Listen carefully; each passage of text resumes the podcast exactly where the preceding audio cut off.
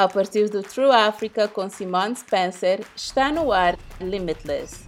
Neste episódio perguntamos se a África tem um problema de imagem. Como nigeriana a viver na África do Sul, a narrativa sobre os nigerianos não é boa. Os jornalistas internacionais eram bastante francos e diziam apenas: não vamos escrever sobre fraudes cibernéticas nigerianas. Para contrariar a história única de África, providenciámos uma alternativa a essa história única. Bem-vindos ao Limitless, o podcast que faz as perguntas pertinentes à África. Estamos à procura de soluções africanas para problemas africanos. Em cada episódio, fazemos uma pergunta pertinente aos africanos a três convidados e, obviamente, eles nem sempre estão de acordo. O podcast Limitless é patrocinado pelo Departamento de Estado dos Estados Unidos da América e pela Fundação Zinfire. Pobreza, fome, guerra, corrupção, terrorismo, refugiados. Ouço frequentemente pessoas na América e na Europa usarem este tipo de palavras para descrever a África. E claro, não estão erradas. Há muita corrupção, pobreza e guerra. Talvez já o tenha vivenciado. Mas também há muito mais a acontecer nos 54 países que compõem o nosso continente. Talvez também já tenha vivido isso. Será que a África tem um problema de imagem? E como podemos nós dar ao nosso continente uma mudança de visual? A minha primeira convidada é Moki Makura. Ela dirige Africa No Filter, uma organização sem fins lucrativos que procura combater os estereotipos sobre a África através do apoio a contadores de histórias e plataformas de mídia, incluindo a True Africa. Assim, a primeira pergunta é: será que a África tem um problema de imagem? Uma ótica questão. Se não tivesse, eu não teria um trabalho neste momento, porque o papel da África sem filtros é tentar lutar contra alguns desses estereotipos nocivos. E o desafio é que a maneira como o mundo vê a África é de facto a maneira como a África se vê a si própria. Bem, este é o ponto que eu queria fazer em torno dos africanos com os seus próprios estereotipos sobre a África. Muitos africanos têm esta, sabes, a mesma imagem que os europeus ou americanos têm sobre a África, e a maioria dos africanos tem essa imagem sobre eles próprios. E há uma boa razão para tal. Quero dizer, já experimentaste viajar do Togo para a África do Sul ou para a Nigéria? Para chegar lá, sabes, é muito difícil. É difícil para as pessoas se movimentarem. Portanto, de fato, muitos africanos nunca visitaram outros países africanos. Essa é a primeira coisa. A segunda coisa é onde é que encontras conhecimento ou informação sobre outros países. Pensa no que sabes sobre a América ou sobre o que sabes sobre a Europa. É a ver os seus filmes, é a ler os seus livros. Há muito desta cultura pop que nos dá essa informação, mas a cultura pop africana é muito limitada. E sabes, como uma nigeriana a viver na África do Sul, a narrativa sobre os nigerianos não é boa. Aqui não é boa. Sabes, não é diferente do que uma pessoa britânica pensaria sobre os nigerianos. Já se mudou para todo o mundo. Que estereotipos diferentes sobre a África e os africanos encontrou? Bem, vou te dar um exemplo. Na semana passada eu estava na Alemanha e partilhava um carruagem de comboio com um sueco que ia da Suécia para a Alemanha numa viagem de negócios. Ele perguntou-me o que fazia. Eu normalmente começo com bem, sabes? O que é que pensas quando eu digo África? O que é que te vem na cabeça? Eu reparei que ele estava a debater-se. Ela estaba a tentar non me ofender. Eu disse non, dixe apenas a primeira coixa que veio á mente. E ela dixe ben, como algún alivio, ben sim. Pobreza.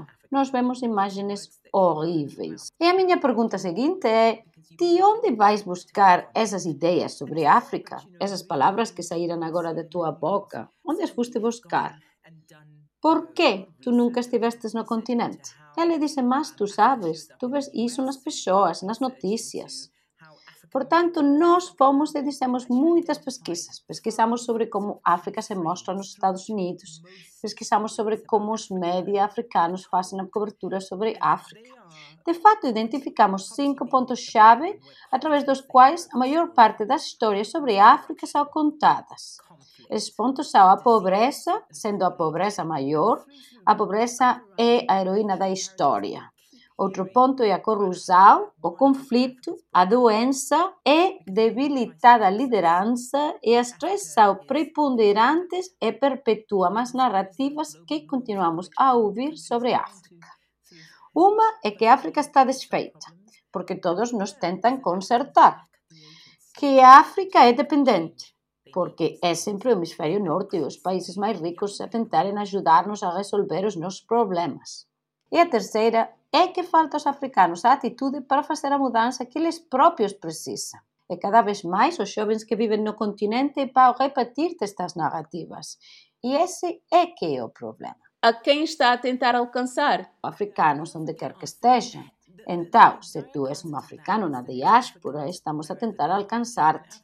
Porque a razão pela qual fazemos o trabalho que fazemos não é tanto para mudar a opinião de um apoiante do Trump sobre a África. A verdadeira razão pela qual estamos a fazer este trabalho é para garantir que os jovens africanos que estão a começar a acreditar ou que crescem a acreditar que o continente é corrupto nunca cheguem a lugar algum. Estamos a tentar mudar isso, porque é do nosso interesse que os nossos jovens tenham esse compromisso, estejam cheios de esperança e inspirados, e sermos nós, como africanos, a acreditar que estamos no lugar correto, certo? Não sei se leste isto. A plataforma de Media Quartz Africa tinha um artigo, acho que foi esta semana, sobre o éxodo dos jovens africanos que estão a ir para a América, para a Europa. Na Nigéria há um movimento chamado Jaffa, que são jovens que estão literalmente a deixar o continente e que se viram para trás e mostram o dedo do meio à Nigéria. Eles nunca mais voltam. Essa é a parte triste. Eles nunca vão voltar. O nosso trabalho nunca foi tão importante, sabes? E isso é outra percepção, certo? A percepção de que o Ocidente é melhor. É isso que estamos tentando mudar. É por isso que precisamos de mais histórias que mostrem mais pessoas que estão a fazer coisas incríveis para mostrar que é possível viver o sonho africano, porque não é uma história que se conta regularmente, a do sonho africano. A minha segunda convidada é Nicole Amateifio, a criadora da série de televisão An African City, que segue cinco mulheres em Accra, no Ghana. Comecei por falar com ela sobre a sua série televisiva e como ela brinca com os estereotipos nela contidos. Uma das coisas que eu adorei e muitas pessoas adoraram na An African City era que ela brincava com muitos estereotipos sobre a África especificamente vindos de uma perspectiva externa, olhando para a África. Então, acha que os estereotipos desse tipo são muito conhecidos sobre a África? Acha que eles mudaram? Existe um artigo que eu adoro, escrito pelo USC Norman Lear Center. Sim, eles fazem um ótimo trabalho. Sim, sim. Durante um mês, em 2017 ou 2018, eles analisaram as notícias e os programas de entretenimento nos Estados Unidos. Eles analisaram o quão frequentemente a África era mencionada, reviram mais de 700 mil horas de programas e perceberam que mais de 60% das notícias em África se focam em tragédias, guerra, pobreza e doença. Isto não é chocante, todos nós sabemos isto. Mas então isto tornou-se mais específico na indústria cinematográfica e da TV. Tornou-se mais interessante. Então, cerca de 44% dos filmes e programas de TV apenas referem à África no geral, sem fazer referência a nenhum país em particular. Sim, 35% das vezes que a África é mencionada em programas é sobre crime e terrorismo. Quando personagens africanas aparecem nos programas televisivos americanos, menos de 50% dizem 10 palavras ou menos. Então existe aquela visão de que não temos voz nem nada de valor para dizer. 87% dos programas que mencionaram a África não têm nenhuma personagem africana, portanto não somos incluídos nem nas nossas próprias histórias. E penso também que qualquer coisa como apenas 30% das personagens africanas nos programas programas de TV americanos eram mulheres e eu gosto de histórias centradas em mulheres, portanto penso que deveriam ser 100% mulheres.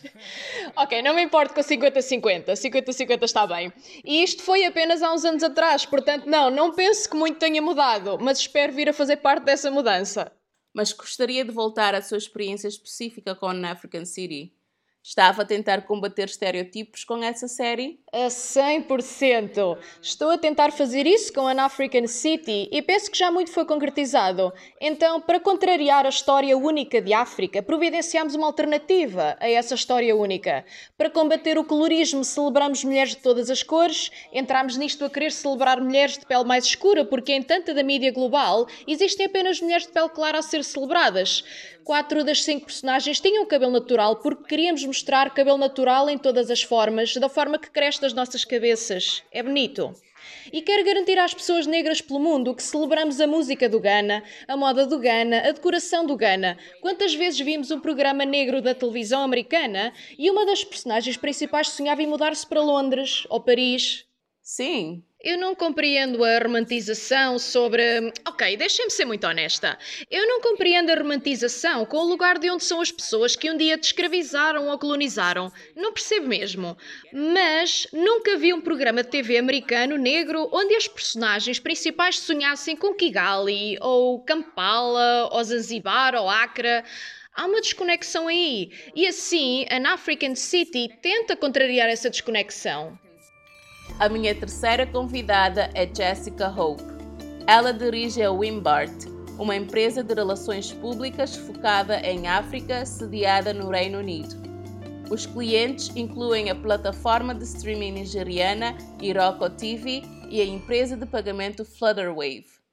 E está neste negócio há quase 10 anos e já viu todo tipo de estereotipos sobre a África durante estes 10 anos. Então, Pode dizer-nos o que realmente faz? Eu lidero uma companhia de ERP chamada Wimbart e especializamos-nos no espaço tecnológico africano. Como diz, trabalho no espaço tecnológico africano há 10 anos. Nos primeiros 3 anos e meio, eu era chefe global de comunicações para uma plataforma no Hollywood chamada Irok TV, que estou certa que muitos dos ouvintes já viram em algum ponto na última década. E quais são então os estereotipos com os quais teve de lidar? Essa é uma questão muito interessante. Eu penso que nos primeiros dias com a Iroko TV, o que estávamos a tentar fazer era providenciar a imprensa internacional para o diretor e a companhia, abrir portas para discussões internacionais, não só para investimento, mas também para parcerias e aquisição de talento. Mas lembro-me que duas ou três vezes em que fiz a apresentação foi do género: olhem, existe uma companhia incrível na internet, é a primeira companhia a trazer Nollywood online. Nollywood é a Hollywood nigeriana, é a segunda maior indústria cinematográfica no mundo. Mas os jornalistas internacionais eram bastante francos e diziam apenas: não vamos escrever sobre as fraudes cibernéticas nigerianas. E eles sentiam-se bem em dizer isso há 10 anos, sem rodeios. Era a percepção deles. Qualquer coisa que estivesse relacionada com, com a internet ou tecnologia que viesse de África, especialmente Nigéria, era fraudulenta aos olhos deles. Os estereótipos mudaram imenso desde então. No entanto, estou certo que ainda há umas poucas pessoas por aí com a mesma opinião. Mas penso que nos últimos 10 anos temos sido capazes de partilhar as narrativas, partilhar as histórias dos pioneiros em torno do continente, que constroem negócios de tecnologia em torno de muitos setores diferentes e estamos a mudar as percepções. Então pensa que a tecnologia é realmente a indústria que está a ajudar a mudar as percepções sobre a África? Eu penso que definitivamente ajudou, definitivamente ajudou a mudar as percepções das pessoas, as percepções das audiências internacionais, certamente. No entanto, curiosamente, não tanto como há 8 ou 10 anos atrás, eu penso que os jornalistas internacionais ainda não entendem muito bem o poder do telemóvel em África. Eles não entendem o nível de inovação e tecnologia e algumas das companhias genuinamente fascinantes que estão a escalar no continente e a ir ao encontro das necessidades das pessoas. Mas penso que, no geral, a tecnologia é uma narrativa que é, de alguma forma, sem fronteiras. Portanto, penso que ajudou a abrir caminho para essa mudança de percepção. Não estamos à procura de respostas simples neste podcast. Acreditamos que o potencial de África é ilimitado, assim como as soluções para os desafios que enfrentamos. Um desses desafios é a forma como o mundo nos vê, mas talvez um desafio maior seja a forma como nos vemos a nós próprios e como falamos uns dos outros. Só quando começarmos a contar as histórias certas é que as pessoas começarão realmente a ouvir. Obrigada por ouvir. Para saber mais, visite o site www.trueafrica.co limitlessifnpt ou siga True Africa no Facebook e no Twitter. Junte-se à conversa com o hashtag LimitlessAfrica. Tem estado a ouvir o Limitless. Eu sou Simone Spencer. O podcast Limitless é uma produção da True Africa. Este podcast foi patrocinado pelo Departamento de Estado dos Estados Unidos da América e da Fundação Sinfire.